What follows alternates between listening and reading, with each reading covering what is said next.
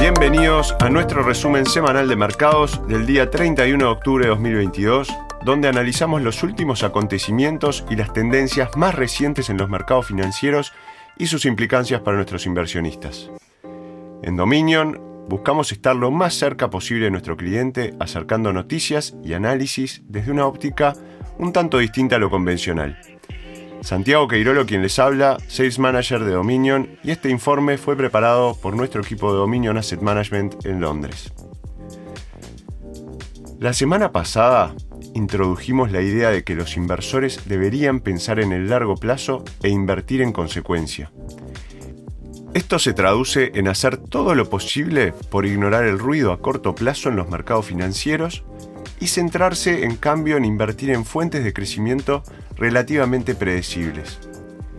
Esta semana llevaremos esta idea un paso adelante con un ejemplo.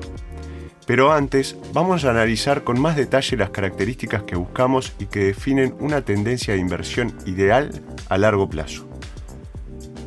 En primer lugar, queremos que sea sustancial, es decir, cuanto más grande sea la tendencia en su escala, mejor, ya que esto crea una mayor fuente de creación de valor potencial a partir de la escala del cambio. En segundo lugar, también queremos que sea amplia, en el sentido de que haya múltiples ángulos de los que podamos invertir potencialmente en la tendencia. Cuanto más diversas sean las oportunidades de inversión, mucho mejor. En tercer lugar, queremos la mayor previsibilidad posible. Como se comentó la semana pasada, predecir el futuro es extremadamente difícil. Así que cuanto más predecible sea nuestro futuro de inversión, mucho mejor. Por último, queremos un buen punto de entrada en términos de evaluaciones. No tiene sentido invertir en una tendencia si las valuaciones de las inversiones potenciales son ya tan altas que impiden invertir en primer lugar. Resumiendo, nuestra tendencia ideal de inversión a largo plazo es sustancial, amplia, predecible y a buen precio. El cambio climático es un gran primer ejemplo. Podría decirse que es la tendencia óptima a largo plazo desde la perspectiva de los tres primeros criterios. Es sustancial, de hecho eso es un eufemismo. En las próximas décadas habrá que invertir decenas de billones de dólares de capital en la transición del mundo hacia los combustibles fósiles y las alternativas, al tiempo que se mitigan otras fuentes de emisiones en industrias complejas y variadas, desde la agricultura hasta la construcción. El cambio climático como tema es muy amplio y ofrece oportunidades de inversión en todos los sectores y en todas las geografías, ya que se trata de un problema global que afecta a todos los sectores de la economía. También es predecible hasta cierto punto, ¿no?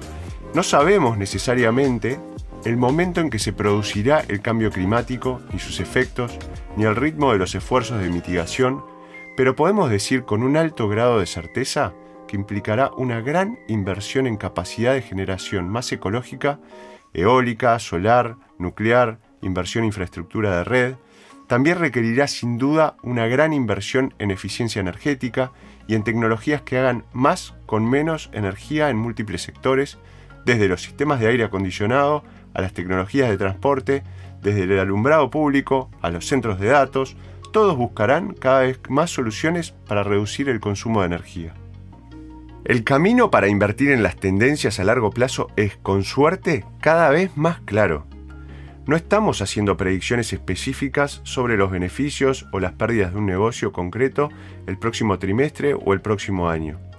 Estamos haciendo predicciones sobre la trayectoria probable a 5, 10 y 20 años de la demanda de productos y servicios que sabemos a ciencia cierta que ya funcionan para apoyar esta tendencia.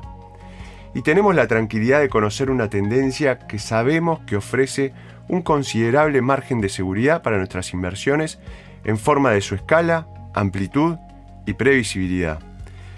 Cuanto más investigamos, más claro nos queda, por ejemplo, que la mitigación del cambio climático no funciona sin una nueva e importante inversión en energía nuclear, por lo que podemos invertir en consecuencia.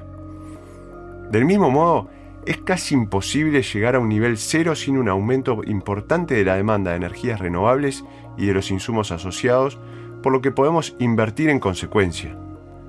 Ahora bien, ¿Habrán notado que hemos omitido una de las características de nuestra tendencia de inversión ideal? La última, el buen precio, la buena evaluación.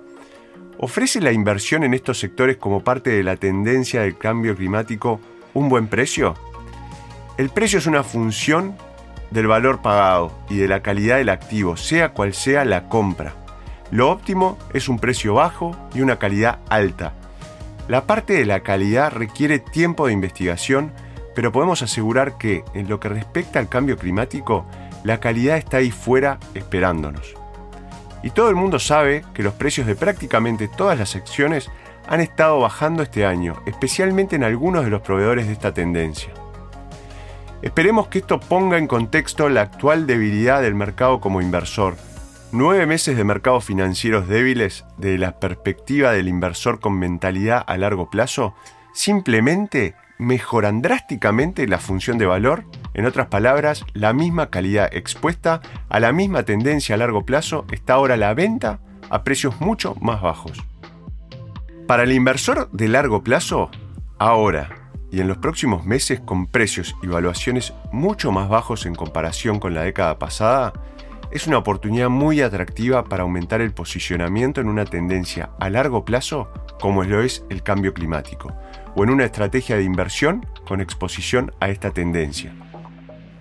Una mayor debilidad de los precios en los mercados solo hace que esa oportunidad parezca aún más atractiva Santiago Queirolo, quien los acompañó hoy día, esperemos hayan disfrutado del nuevo episodio, los invitamos a seguirnos en Spotify, en Apple, dejar su reseña y nos volvemos a encontrar en 7 días. Muchas gracias.